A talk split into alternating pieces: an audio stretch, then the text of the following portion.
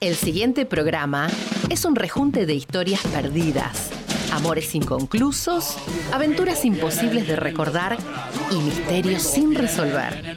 Los de atrás. Conmigo vienen, vienen los de atrás. Los de atrás vienen conmigo, vienen los de atrás. Preguntas sin respuestas de bolsillo, archivos guardados en la memoria, una constante refutación de metáforas de escritorio, una perpetua batalla contra los vendedores de ilusiones, anhelando algún milagro de barrio. Los de atrás. Yo no soy blandito, yo no me quito, tampoco me criaron con leche de polvito. Un equipo preparado para hacerte la segunda cuando en la última vuelta perdamos la sortija de la felicidad. Los de atrás. Y Información chequeada, notas al pie, comillas rebeldes, letras en negrita, entrevistas antes del ocaso. Los de atrás. Y se enciende la luz. Nuestros artistas ya están sentados. Por favor, tengan la amabilidad de no moverse de su silla, porque esto recién comienza. Bienvenidos a los de atrás. Una forma distinta de hacer periodismo. El héroe de una nación es el terrorista de su oponente. Conmigo vienen, vienen los de atrás. Conmigo vienen, vienen los de atrás.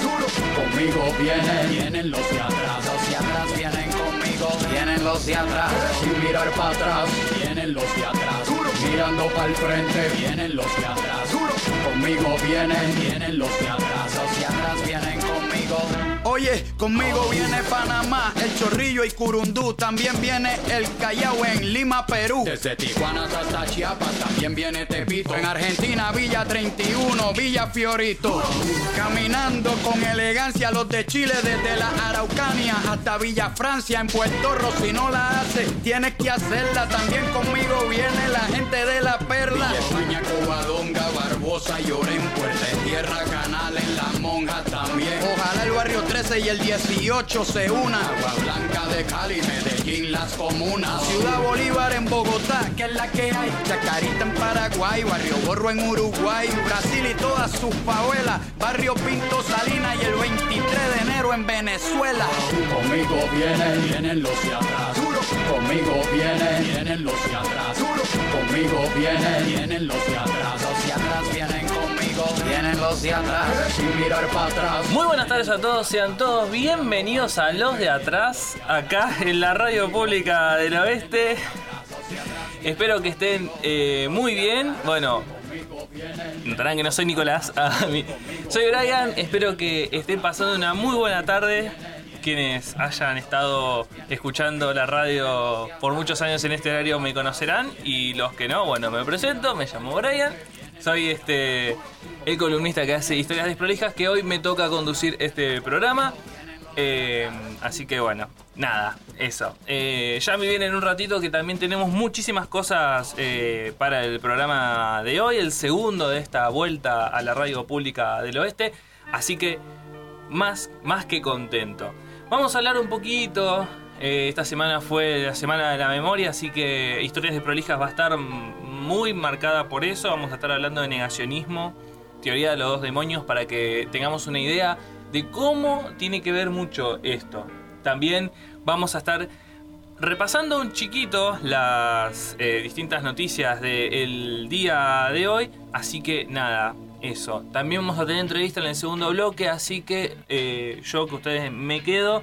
Y en el último bloque vamos a estar con eh, deportes y alguna que otra cosa que nos haya quedado en el tintero, porque ustedes saben siempre que en este programa en los de atrás siempre queda algo en el tintero que no podemos compartir, así que siempre está bueno eh, ir por ese lado.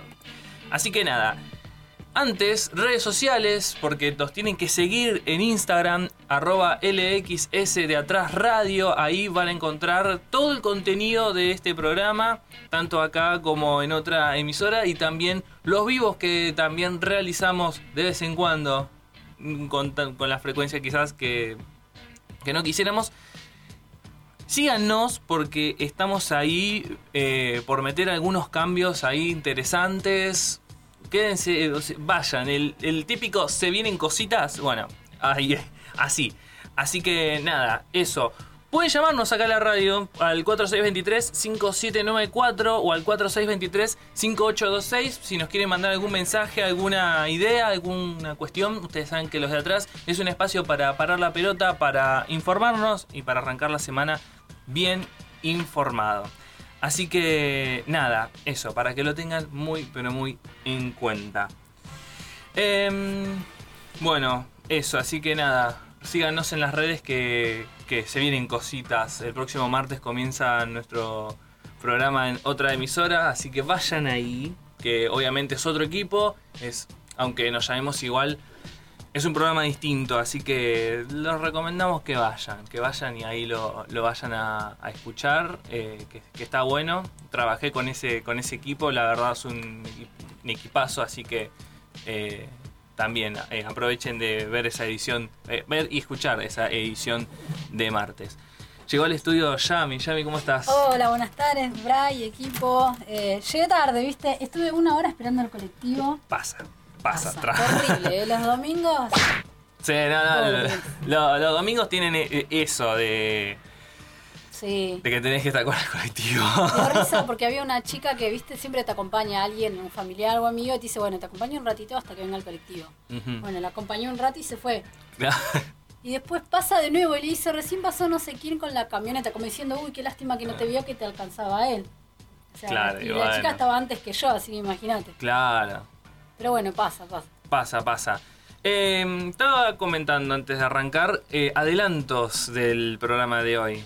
¿Nos tirás un adelantito de lo que puede ser ese segundo bloque? Claro que sí, en el segundo bloque vamos a estar charlando con Alejandra Rombiola, que también es parte de acá, la Casa de la Radio Pública del Oeste. Ella es directora del Centro Sumando y la idea es charlar un poquito, ¿no? De el nacimiento de este centro, cuál es su función, porque cumple un rol muy importante en lo que es casi barrio San Alberto, no sé si ubicás en Ituzaingó. Ujú, Sí. Así que vamos a charlar con ella, qué talleres se brindan, aparte también cómo se logró esa conexión de lo que es el centro con la radio también, ¿no? Exacto, que eso es importante. y cómo se relaciona con la justicia social y con el transformar la sociedad. Muy interesante. Así que el segundo bloque se me quedan ahí que va a ser una charla muy pero muy interesante. Bueno, eh, arrancamos entonces con lo que es eh, eh, historias desprolijas, porque hoy vamos a tratar el tema negacionismo. En un momento eh, más que adecuado vamos a estar hablando en medio de lo que fue esta semana, que fue la Semana de la Memoria, que el 24 de marzo fue la, la movilización. La primera después de dos años de pandemia, que eso, Sí. es, eh, que eso es muy importante. La verdad no, no me fijé en los números que, que de, de la marcha, igual la verdad no es algo muy, muy, muy importante. Pero bueno, la verdad es muy, muy destacado que se haya podido volver a la calle. La verdad que sí. Igual las madres creo que seguían ellas, viste, yendo a la plaza, más allá de la pandemia. Ellas siempre van, todos los jueves están. Sí, lo, también lo, lo- lo lindo de que justo el 24 de marzo fue justo también jueves, así que se juntaron las... No sé La- si la viste ronda. también lo que pasó en una estación de, de subte, lo que hicieron cuando fue el aniversario de Rodolfo Walsh. Terrible. Exactamente, justo ese es el tema que dispara esta, esta columna del día, del día de hoy, que es eh, militantes de eh, una facción del, del PRO, de jóvenes republicanos, fueron a vandalizar la estación, eh, la estación Rodolfo Walsh y, eh, digamos, lo que, fueron a, lo que fueron a hacer fue a poner pegatinas, donde pusieron primero, eh, en esta estación hay un asesino, donde después lo remarcan como miembro de Montoneros, que sí, es verdad, o sea, eso, eso es cierto y no tiene por qué ser una, un escrache. El Rodolfo Bosch efectivamente acti- eh, participó activamente en la en Montoneros y también después alguna mm, eh, otra pegatina que daba idea de que bueno la estación debería llamarse de otra manera eh, de- con, otra con el nombre de otra persona que había sido eh, víctima de eh, un de una de, un- de una de las eh, de uno de los eventos de, de montoneros no de una de, una de las eh, creo que era una bomba creo no me acuerdo exactamente así que nada vamos a arrancar primero para el que no sepa qué es el negacionismo negacionismo comportamiento humano es, el negacionismo es exhibido por individuos que eligen negar la realidad para evadir una verdad incómoda eh, de acuerdo al, al autor Paul Oye, es el rechazo a aceptar una realidad empíricamente verificable. Es en esencia un acto irracional que retiene la validación de una experiencia o evidencia histórica, ¿no? Eh, todo un segmento de la sociedad, a menudo luchando con el trauma del cambio, da la espalda a la realidad en favor de una mentira más reconfortable. ¿no? El nacionismo no es algo propio nuestro, hay que decirlo, lo tiene incluso la, el, eh, nazismo, la, la, Segunda Guerra Mundial, que uno, que uno podría ponerse a pensar cómo puede haber negacionismo de, ese, de esa barbarie, y la verdad que sí, la hay. Ahora, eh, no puedo hablar de negacionismo sin hablar de teoría de los dos demonios. Se le llama teoría de los dos demonios a la concepción según la cual los actos de violencia y, terrorismo perpetrados por las Fuerzas Armadas durante la última dictadura militar son de algún modo equiparables con los actos de violencia de las organizaciones guerrilleras como Montoneros y el Ejército Revolucionario del Pueblo, tanto en gobiernos democráticamente electos como durante la propia dictadura. ¿no? Ese es el relato sobre el cual se sienta eh, estas, estas acciones. ¿no? Eh, el hecho de, equiparar al terrorismo de Estado con las organizaciones guerrilleras. Y vamos a partir de acá. ¿Por qué no es así? Porque estamos hablando, por un lado, de organizaciones guerrilleras que tienen su alto grado de organización, la palabra lo dice, pero es, es difícil de equiparar con un plan sistemático ejecutado desde, la, desde la cúpula del Estado. Y siniestro encima. Exactamente. Esa es la gran diferencia. Esa es la gran diferencia. Una cosa es eh, organizaciones guerrilleras que obviamente hay que condenar la violencia. Ahora, no se las puede poner en el mismo nivel cuando de un lado tenemos organizaciones guerrilleras células que hacia 1976, casi 1977, quedaron prácticamente desarticuladas con el terrorismo de Estado, que no fue solamente eh, la persecución, el secuestro y desaparición.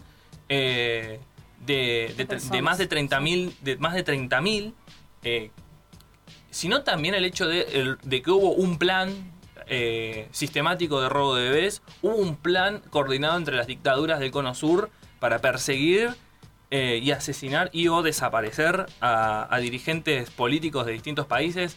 Es, es, no se puede equiparar. Ese es el punto al que, al que, eh, al que quiero remarcar. Y todo parte, si lo pensamos, del capitalismo, del seno de los países más poderosos que hicieron esa bajada de línea para tener el control en todo lo que es Latinoamérica. Exactamente, exactamente, porque si uno se pone a pensar, 1900 en los 70, plena Guerra Fría, eh, la, la Escuela de las Américas en los 60, la doctrina de la seguridad nacional, eh, que es la que toman los, los militares de, nuestros países para terminar ejecutando esto, porque lo, que marca esa doctrina es que el enemigo está dentro, que el enemigo es ideológico y que hay que perseguirlo. O sea, básicamente... El comunismo, sí. Eh, exactamente. Exactamente, vamos a poner el nombre.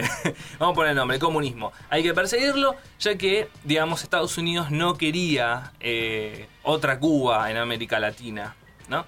Así que nada, repaso algunos hechos de esta semana, de esta semana estoy hablando, de los últimos días, ¿no? Por ejemplo, la presidenta del PRO, Patricia Bullrich, a ver, y estamos hablando de gente que tiene que tiene voz en los medios, que tiene importancia, estamos hablando de la presidenta de uno de los eh, de uno de los tres partidos que integra la principal coalición opositora, eh, reclamó una memoria real de lo sucedido, un grupo de legisladores porteños que responde a Javier Milei y a Ricardo López Murphy se negaron a acompañar el repudio al terrorismo de Estado que realizó eh, la, ciudad de Buenos Aires. Intendentes y en Córdoba y Mendoza salieron a declamar que no hay 30.000 desaparecidos, como si a 46 años de, del golpe cívico-militar podamos discutir el, número, que ya sabemos de que es simbólico porque no vamos a saber nunca cuántos fueron exactamente los que la dictadura se llevó. Desde Juntos por el Cambio se opusieron a un cuadernillo sobre memoria y soberanía que hizo la cartera de justicia bonaerense con la acusación de adoctrinamiento.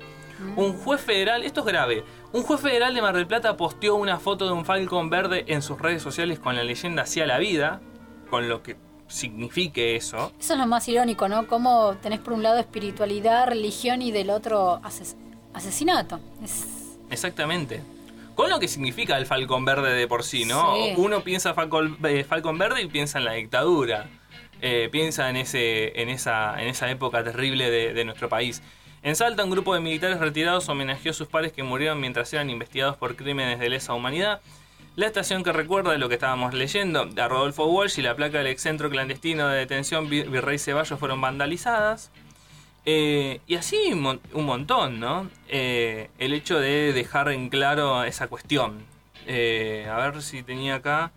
Mm, bueno, eso, que, que quieren remarcar esta cuestión. ¿no? Y a 46 años, y esto, y esto no pasa inocentemente, no pasa porque sea, no. pasa porque, bueno, no, a ver, tenemos en los últimos años el avance de un, de un sector de derecha que declama esta, esta cuestión, ¿no? Que dicen que no son 30.000, que la violencia fue, eh, la violencia, la violencia fue igual eh, en ambos sentidos. Y la verdad, a esta altura hay que pensar si no hay que hacer como en Alemania, que Alemania eh, pena directamente mediante ley este tipo de discursos, ¿no? Porque a veces eh, uno piensa, sí, la libertad de expresión es importante, pero si altera el consenso democrático, no sé si es tanto. Y bueno, en, este marco la Secretaría de Derechos Humanos eh, tiene previsto encarar una investigación de gran escala para reconstruir la totalidad de las víctimas del terrorismo de Estado. y cito al secretario de Derechos Humanos, eh, de Derechos Humanos Horacio que dice, será un trabajo importante para aportar a la construcción colectiva de lo que generó este golpe y poder tener una apreciación. No queremos eh, demostrar un número mayor, lo que queremos es demostrar que el número 30.000 es un resumen de lo que significó esa represión ilegal en la que nadie daba respuestas. Más que nada eso, ¿no? 46 años después, o sea, en muy poco tiempo se va a cumplir medio siglo de la de la última dictadura y seguir discutiendo eh, un número cuando hoy ya podemos hablar de los, eh, ya, no, solamente de los nietos, podemos hablar de los bisnietos de, eh, de los desaparecidos. hay que poner de vuelta sobre la mesa este tipo de cuestiones, lo que significó el terrorismo de Estado, lo que significó la última dictadura, el hecho de que un, de que un gobierno militar decidió sistemáticamente eh, robar eh, identidades, eh, porque hoy muchas generaciones no conocen. Y aparte, si nos ponemos a también hacer un paralelismo, lo que fueron los cuatro años del gobierno del PRO, tuvo una bajada de línea económica y política similar y que rozaba lo que fue la dictadura. Muchos medios de comunicación fuimos censurados, nos bajaron las páginas, nos metían trolls. Eh, hay muchos periodistas que les, sacaron todo, todo lo que contaban, eh, todo el equipamiento técnico que le contaba se lo sacaron, mm. les bajaron los medios. Eh, si se ponen a indagar, fueron cuatro años que fueron feos. Periodistas amenazados. No, no llega a ser como por, como por ahí en otros países, ¿no? Por ejemplo, México, que es muy turbio ser periodista, muy peligroso.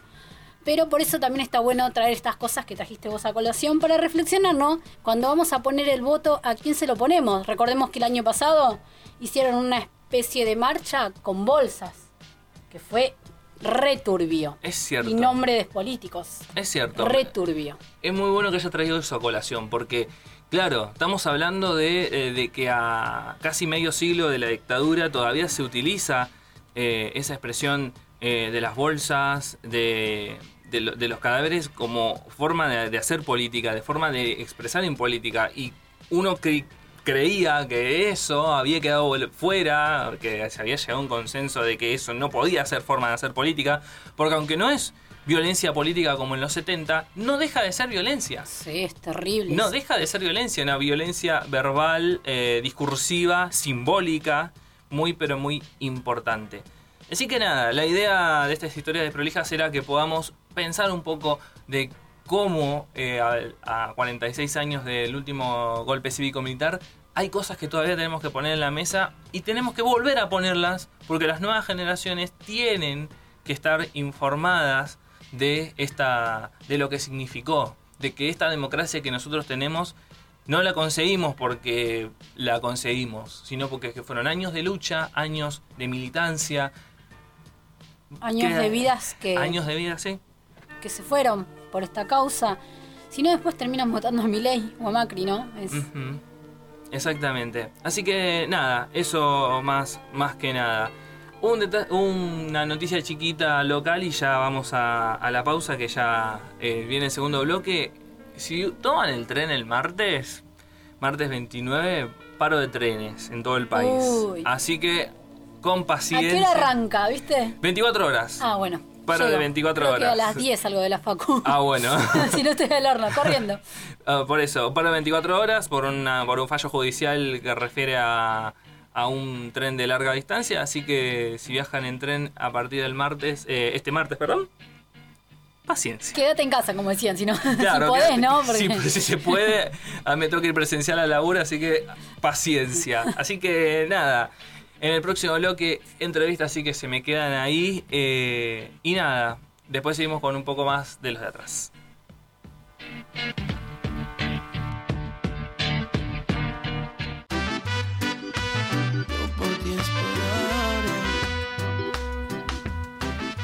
Muy bien, muy bien. Seguimos acá en los de atrás. Seguimos eh, segundo bloque. Recuerden nuestras redes sociales. LXS de atrás radio. Ahí nos buscan, nos siguen. Ahí van a tener contenido de este programa. Recuerden también que estamos en Spotify. Nos encuentran también como LXS de atrás, eh, de atrás radio. Igual lo vamos a estar compartiendo en redes. Ahí subimos los fragmentos, los bloques y el programa entero también de, eh, cada, de cada programa si lo reviven entero. Así que nada, Yami, te dejo a vos. Comenzamos entonces con la entrevista del día de hoy. En este segundo bloque vamos a estar charlando con Alejandra Rombiola, directora del Centro Sumando. Alejandra, ¿estás ahí? Hola, Yami, ¿cómo están todos? Gracias por invitarme. No, gracias a vos y más que nada queríamos charlar eh, cómo nació el centro, cuál es el objetivo, ¿no? Por el cual lo creaste. Contémosle un poco a los oyentes, ella también tiene un programa acá en la Radio Pública del Oeste y más que nada lo que quiere es hacer un cambio en la sociedad. Bueno, ¿cómo fue el descubrir eh, y obtener ¿no? las herramientas para ir generando estos cambios que vos querés llevar a cabo? Bueno, lo que pasa es que el centro está creado desde el dolor, ¿no? Desde una tragedia.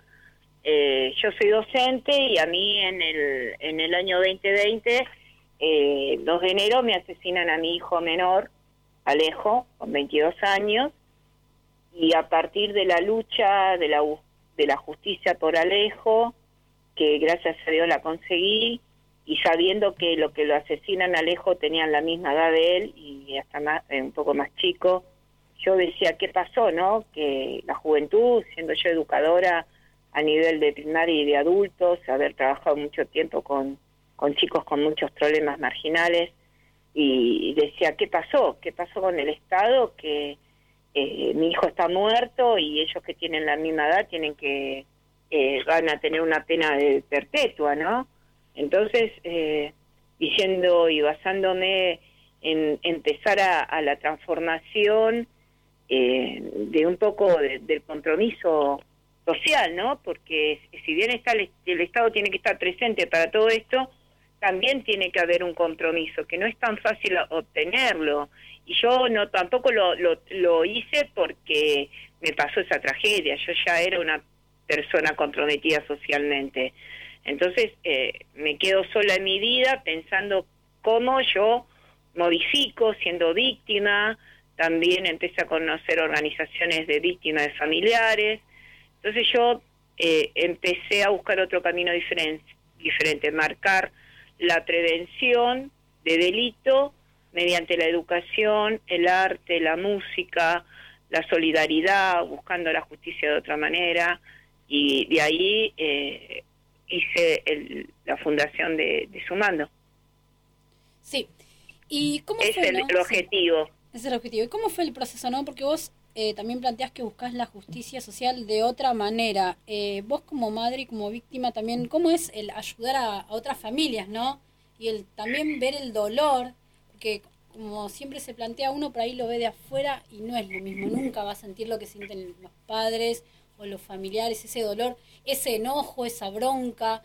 Pero vos también Sí. siempre nos planteabas que lo ves de otra manera. Lo que pasa que yo a todos los familiares de víctimas los respeto totalmente porque no nadie tiene herramientas, no hay herramientas suficientes, nunca es suficiente para buscar la justicia de tus hijos, de tus seres queridos, eh, y yo respeto cada uno su sentir, ¿no es cierto? Yo soy una persona que no, no puedo tener odio, o sea, no, en mi vida no está el odio. Eh, en, las, en las cosas más pesadas de mi vida siempre busqué la transformación y no le deseo a nadie que esté un minuto en mis zapatos de todo lo que yo pasé en mi vida, y menos con un asesinato de, tu hijo, ¿no?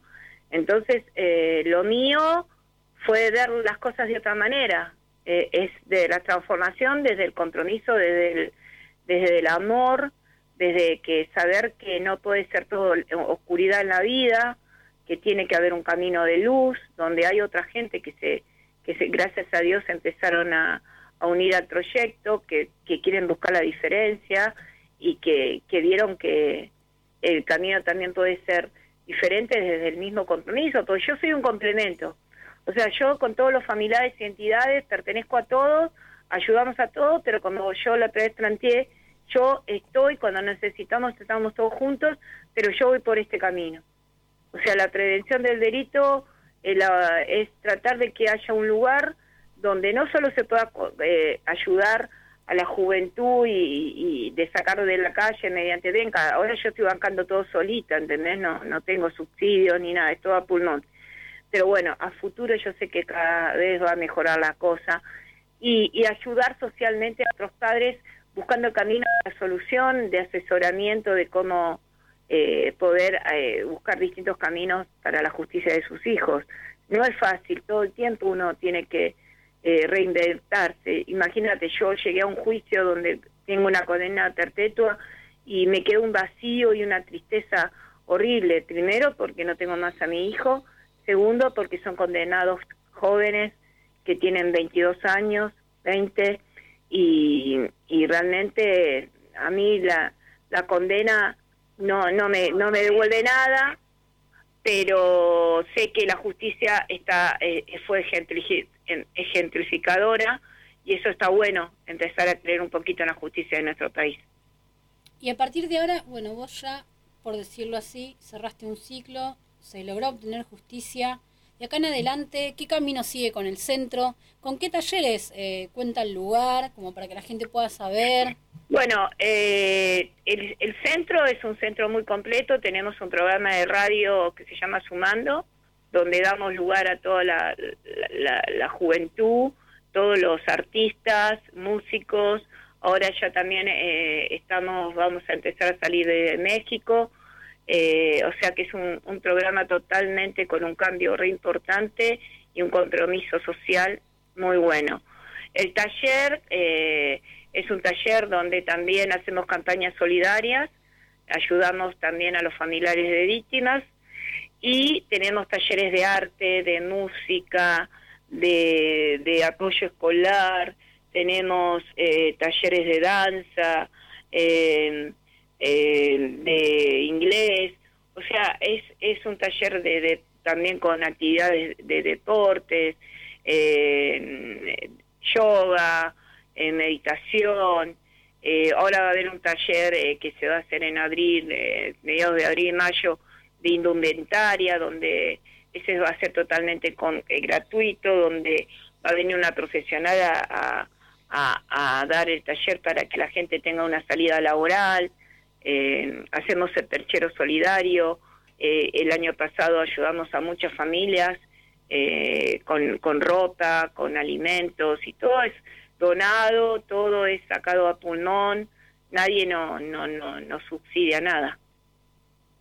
También tienen talleres relacionados con lo que es el arte, pero para el lado de lo espiritual, ¿no? Creo que hay un taller nuevo. Que van a sí, ahora hay un taller nuevo que es eh, Geometría Sagrada. Eh, tenemos teatro, teatro que es re importante, eh, muy bien logrado el taller con la profesora eh, Ayelén y ahora viene eh, Jaguar, que es un artista muy importante eh, en el ambiente del arte y de la geometría sagrada, ¿no? Que es un taller sanador, donde también se puede trabajar con niños con problemas de autismo, estamos trabajando con chicos con problemas de autismo, con capacidades diferentes, que para nosotros es muy importante tener ese compromiso. ¿Y vos como docente, cómo ves a la educación hoy en día? me hace reír. Eh, bueno, si tengo que ser objetiva, eh, hubo muchos cambios en, la educación y bueno, eh, yo creo que, que la educación es, es, lo más importante de, que tiene nuestro país, ¿no es cierto? Y los docentes eh, eh, todavía no estamos eh, valorados como, como docentes, es como que nos ponen un poco al costado y, realmente hay docentes que son maravillosos con, con jornadas pedagógicas impresionantes, en Argentina hay excelentes profesionales, pero bueno, hay otros docentes que que usan la docencia como, como una carrera para sustentar otra carrera y bueno, y ahí está la falta de, guía, la falta de, operación para poder dar la docencia. La docencia hay que sentirla y hay que estar comprometida. Y bueno, hay docentes que todavía, los nuevos docentes, se tienen que pulir mucho, ¿no? Y tendrían que tener tutores, otros docentes que, lo, que los guíen eh, pedagógicamente, pero a partir de la pandemia y de todo lo que pasó y cómo, cómo es valorada la educación en la Argentina, no, no se logra todo eso en este momento, en la actualidad. Una de nuestras compas también acá, de los de atrás, Moni, le mandamos un saludo. Ella también trabaja en lo que es el ámbito de la educación. Y justo la semana pasada, ¿no? Nos planteaba esto de que por ahí esto mucho de, de andar con el manual o con lo teórico no va, que en la docencia se necesita generar acción para que funcione. ¿Cómo lo ves esto? Eh, y sí, porque si no es es un docente básico. Todos podemos agarrar un manual y interpretarlo. El, docente tiene que ser creativo, aparte comprometido, aparte tener eh, dominio de grupo, comprometerse con el grupo, tener la historia de su alumno, saber todo, saberlo guiar, saber guiar a la familia, pero no es fácil tampoco, ¿eh? Tampoco es fácil. Uno lo dice, pero hay que comprometerse. Eh, y falta creación. Eh, eh, los docentes, muchos son básicos y falta eh, el pensamiento creativo, ¿no? Inspirarlo en el alumno. Y ahora... En el chico y la chica. Sí. Eh, ¿Qué sigue acá ahora en el centro? porque vos también ayudás a los profes. Por ahí hay alguna persona que está escuchando, da clases de algo, no sé, teatro o lo que sea. Si se quieren acercar por ahí, no sé, les interesa el proyecto, ¿dónde se pueden acercar? Bueno, nuestras redes sociales son Sumando 2021 en Instagram, eh, en Facebook también. Tenemos eh, nuestro taller, eh, Sumando está en Rocky Sandino, esquina, perdón, Bagnat, entre Rocky y Sandino, y estamos en la esquina de Sandino frente de la Sociedad de Fomento la nueva 17 de agosto. Y bueno, todos los proyectos son bienvenidos. Perdón, también tenemos lengua de señas. Eh, tenemos tantas cosas que, que ya no, no, no me acuerdo de tantos los talleres. Siempre tenemos un taller nuevo y, son talleres muy comprometidos con gente eh, realmente amorosa. Tenemos en música, eh, es, es una escuela, estamos formando la escuela de música, o sea, tenemos grandes docentes en la música, también tenemos grandes eh, músicos que están comprometidos con nuestra con nuestro mm, centro, vamos a hacer también el documental con de, Justicia por Alejo con un excelente y, un maestro como es eh, Mariano Barnes, que no solo es, es músico, sino que tiene la productora Luz Mama, eh, como también otro comprometidísimo con su mando que siempre estuvo el día uno, que es Tito Lazado Lutier, que va a ser la música del documental de Justicia por Alejo. Eh, tenemos muchos comprometidos en, la música, eh, Cayeto Agüero, Ojo de Buey, eh, ahora tenemos a Ludovico Marc, que es un argentino cordobés que está triunfando en Europa, o sea, mucha gente está sumándose a, lo que es eh, eh, lo que es sumando. Y más allá de por ahí todos los profesionales. Yo diría sumando la transformación.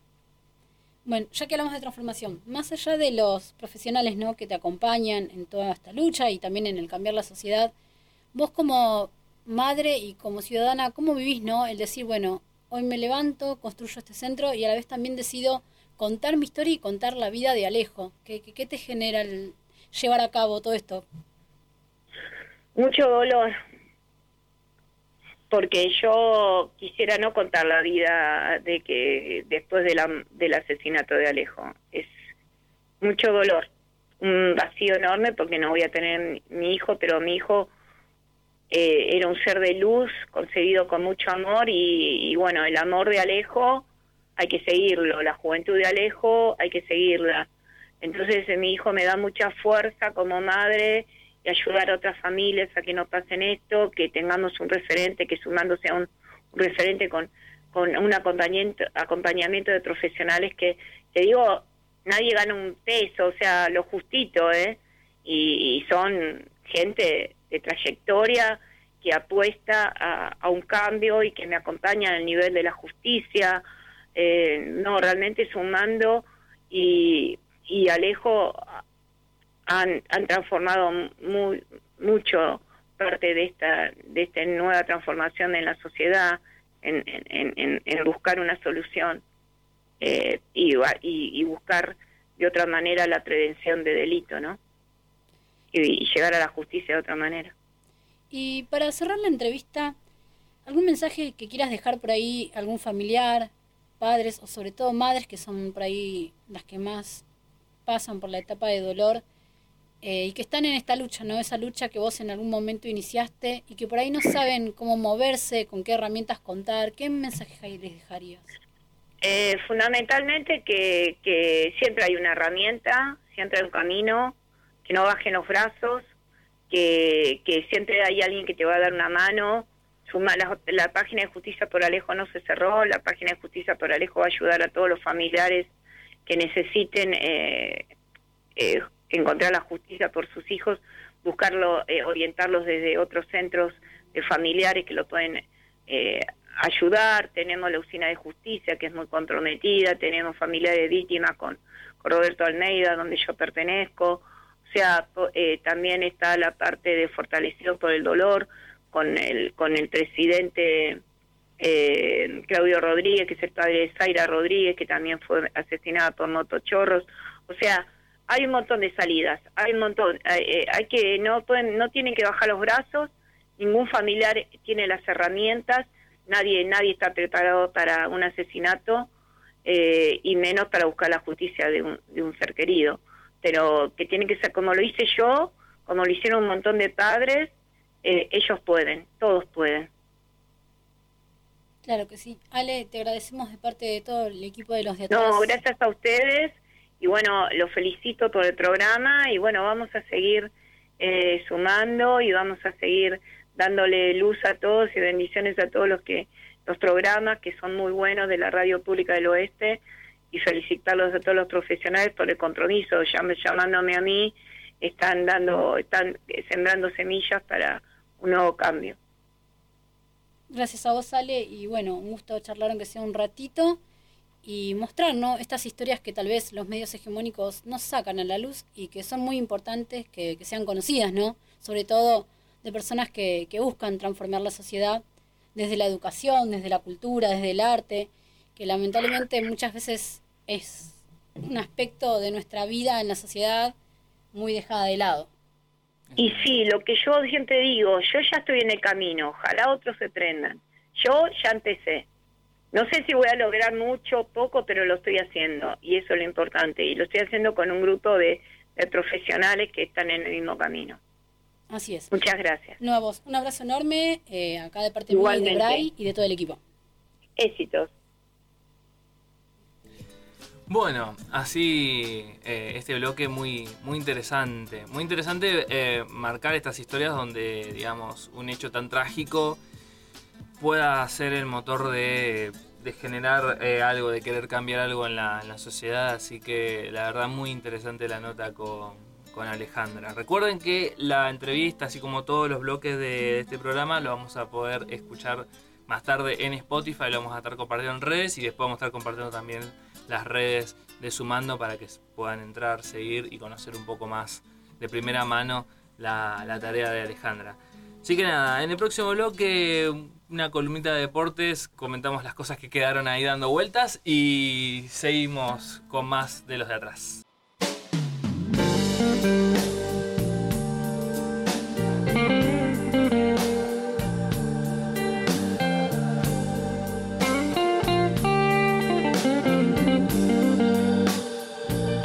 La historia no se repite si no es en la mente de quien no la conoce. Los de atrás, siempre conectados. Muy bien, último bloque acá en los de atrás, 46 minutos de las 2 de la tarde. Vamos a hacer un repaso de, de, lo que es este el fútbol, que bueno, una vez que le damos espacio, recordemos que este fin de semana no hay fecha por los partidos de las eliminatorias. Así que nada. Em, Copa Argentina, hoy a las 9 y 10, Televisa TIC, Racing Gimnasia, pero no es gimnasia, eh, gimnasia de Salta, si no me estoy equivocando. Perdón. Claro, ahí está, ahí, está la, anotación eh, de nuestro operador Licha. Eh, Club de Gimnasia y Tiro, ahí está, ahí está, ahora sí, como, como corresponde va a ser eh, el partido de hoy de Copa Argentina. Eh, repasamos lo que es este eliminatorias, que un poco ya es este, ir este, confirmando lo de siempre. Eh, la Argentina ganó 3 a 0 frente a Venezuela. En una fecha, en una fecha inolvidable, no tanto por el partido en sí, sino porque es el último partido de la selección antes de, de ir al Mundial de Qatar. Así que muy, pero muy eh, emotivo lo que habría sido el último partido de, Ángel Di María. ¿Y de Messi? Mm, personalmente no lo creo, pero muchos deslizaron esa, esa posibilidad.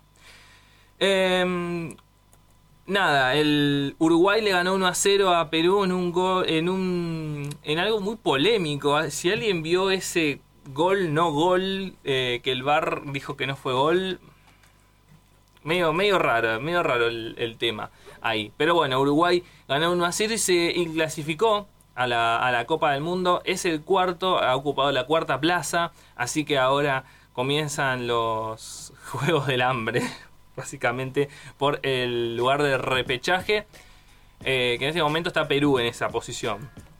Bueno, eh, la Argentina va a jugar la última fecha de la eliminatoria frente a Ecuador, o sea, va a viajar va a ser este martes 29 a las 8 y media de la noche. Televisan tanto TIC como la televisión pública. Así que ahí el último partido de la selección antes de la eliminatoria eh, de este. Mm, antes de ir a Qatar 2022. Así que nada, recordemos los clasificados son Brasil, Argentina, Ecuador y Uruguay. Y estamos esperando a ver quién se queda con la, eh, con la plaza del repechaje. Em, vamos al torneo más local, vamos a la, a la B Metropolitana, donde está nuestro querido Ituzengo, que este fin de semana, ayer, le ganó 1 a 0 sobre la hora a Merlo, lo que lo posicionó en la punta del, de la apertura. En este momento Ituzengo está con 16 unidades, lo sigue Comunicaciones con 14, Defensores Unidos con 13 y después Deportivo Armenio, Cañuelas y Fénix con 10. Así que vamos verde, vamos, vamos, vamos que te queremos. Eh, te queremos ver campeón, vas a decir, te claro. Así que nada, la próxima fecha, la fecha 8, va a jugar con colegiales. A fecha todavía hay que confirmar. Así que nada, sería esto más que nada el repaso deportivo. Como les dije, no hay eh, Copa de la Liga este fin de semana por la fecha de eliminatorias. Pero bueno, ya la semana que viene va a ser la fecha número 8 y ahí vamos a estar viendo cómo, cómo, viene, cómo viene la mano eh, de cara a lo que va a ser el cierre. Estamos a mitad en realidad de la primera fase de la Copa de la Liga. Recuerden que hay una fase de grupos, de grupos de zonas y después eh, partidos eliminatorios hasta encontrar al campeón. ¿Y a vos qué equipos te gustan sacando Argentina? Que si este le veo potencia. Em, la verdad, y, hay que pensar en los europeos, el último campeón Francia. hay que pensar también en Alemania siempre. Eh, y no mucho más. Hay que ver.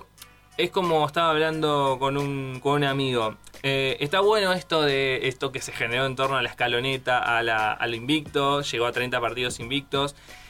Pero no sé si es tan bueno que haya llegado a ser mundial. Porque es como, bueno, tiene mucha, tiene mucha carga encima, mucha expectativa encima de mantener este, la, la, expectativa, mantener el, invicto. Quizás, obviamente, era mucho pedirle a Venezuela, pero quizás haber este, perdido el último partido no hubiese, sido tan, no hubiese sido tan malo. No sabemos en realidad, pero bueno, la verdad hay es una selección que ilusiona y que, bueno, uno quizás quiere decir, bueno, que se mantenga el invicto. Eh, no sé si es tan bueno porque hay que enfrentar a selecciones de nivel. Hablemos de Francia, hablemos de eh, Alemania, de, España, de, Inglaterra. No sé qué tan bueno es que se mantenga el, invicto, porque quizás agrandaría algo que quizás sea más, este, más común, ¿no? Algo más, entre comillas, probable, ¿no? Que caer frente a alguno de esos países no sería tan dramático si no fuese por el hecho de que no, porque Scaloni perdió el invicto después de tanto. Y la verdad no sé qué tan bueno es eso. Es como, bueno, hay que valorar el trabajo, ¿no? Quizás el hecho de que no pierde hace, hace un montón. Eh, pero bueno, vamos a ver qué, pasa ahí. Eh, que hablando de eh, hablando de equipos, un, un equipo que se queda fuera de la Copa del Mundo es Italia. Muy llamativo, muy llamativo. Eh, así que, nada. Eh, veremos. Un mundial muy, este, muy va a ser un mundial muy particular con la ausencia de, de, Rusia por la cuestión de la guerra. Que si, si midiésemos a todos con la misma vara, ¿cuántos se quedan? ¿Cuántos se quedan afuera de, de la, de la Copa del Mundo en un, en un, en un país, en un emirato donde eh, ha habido eh, muchas muchas denuncias, en especial en, la cuestión de, género. Una, periodista una periodista mexicana que, fue abusada y no me, acuerdo, no me acuerdo si había sido violada o no.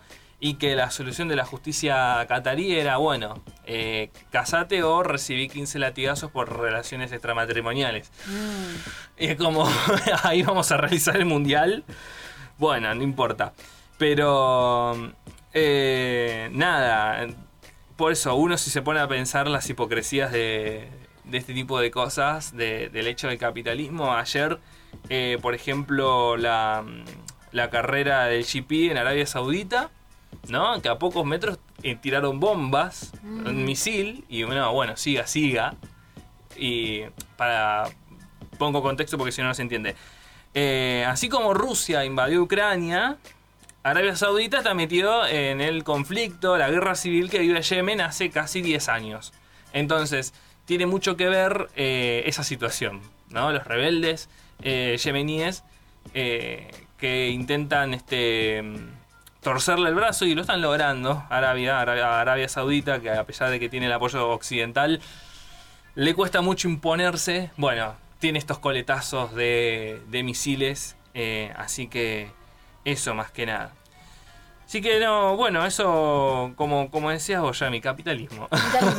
la rueda, la rueda que hace girar todo. la rueda que mueve el mundo. Y corriéndonos un poco de, la mirada crítica, ¿qué canción? ¿Ya hay canción oficial de lo que es el mundial? ¿Sabes que no sé? ¿Habrá? ¿Quién será, no? ¿Pondrán a una mujer? No estaría mal. a una mujer? No estaría, no estaría mal. Igual sería todo un mensaje. Sería todo un mensaje. Igual este, habría que saber cuándo. La verdad no, no me fijé eso. Pero. A ver. Eh, que después de último, para el próximo Claro, vemos a ver qué pasa. Lo buscamos bien. Eh, pero nada, de. Esperemos que haya ya. Muchas miradas, ¿no? También ahí para analizar qué pasará. ¿Podrá una mujer presentarse y decir yo hice esta canción? O no sé, alguien la compuso y yo la canto. Como decís vos, es un país... Es un país muy particular. O sea, convengamos de que Qatar es el mundial por la cantidad de dólares que puso, pero... Eh, porque otra razón, es la primera vez que el mundial se va a hacer en diciembre, o sea, una semana antes de Navidad vamos a tener campeón del mundo. Muy raro, porque uno está acostumbrado a estar emponchado cuando es, cuando es la final del mundo. Y de zafar, decir, bueno, hoy no hay clases porque se coparon y dijeron, no, no vengan, miren el partido. Esas épocas, sí. Sí, por eso. Eh, vamos a ver, la, semana que viene vamos a ver si podemos traer este la, canción del, mundial si es que ya, está. Así que nada, eso. Esto es eh, más que nada la, columna deportiva y algunas cosas más. Eh, bueno, 5 minutos para las 3 de la tarde. Lo dejamos acá. Lo dejamos acá, sí. Se nos voló el tiempo, che. Vuela el tiempo, vuela el tiempo en esta hora. Eh, agradecer a nuestro operador, Lisandro Pisana, que está atrás haciendo siempre la operación para que este programa salga un lujo. agradecerte, Yami, por el contenido. No, gracias a vos, un gusto trabajar acá al aire de la Radio Pública del Oeste con ustedes.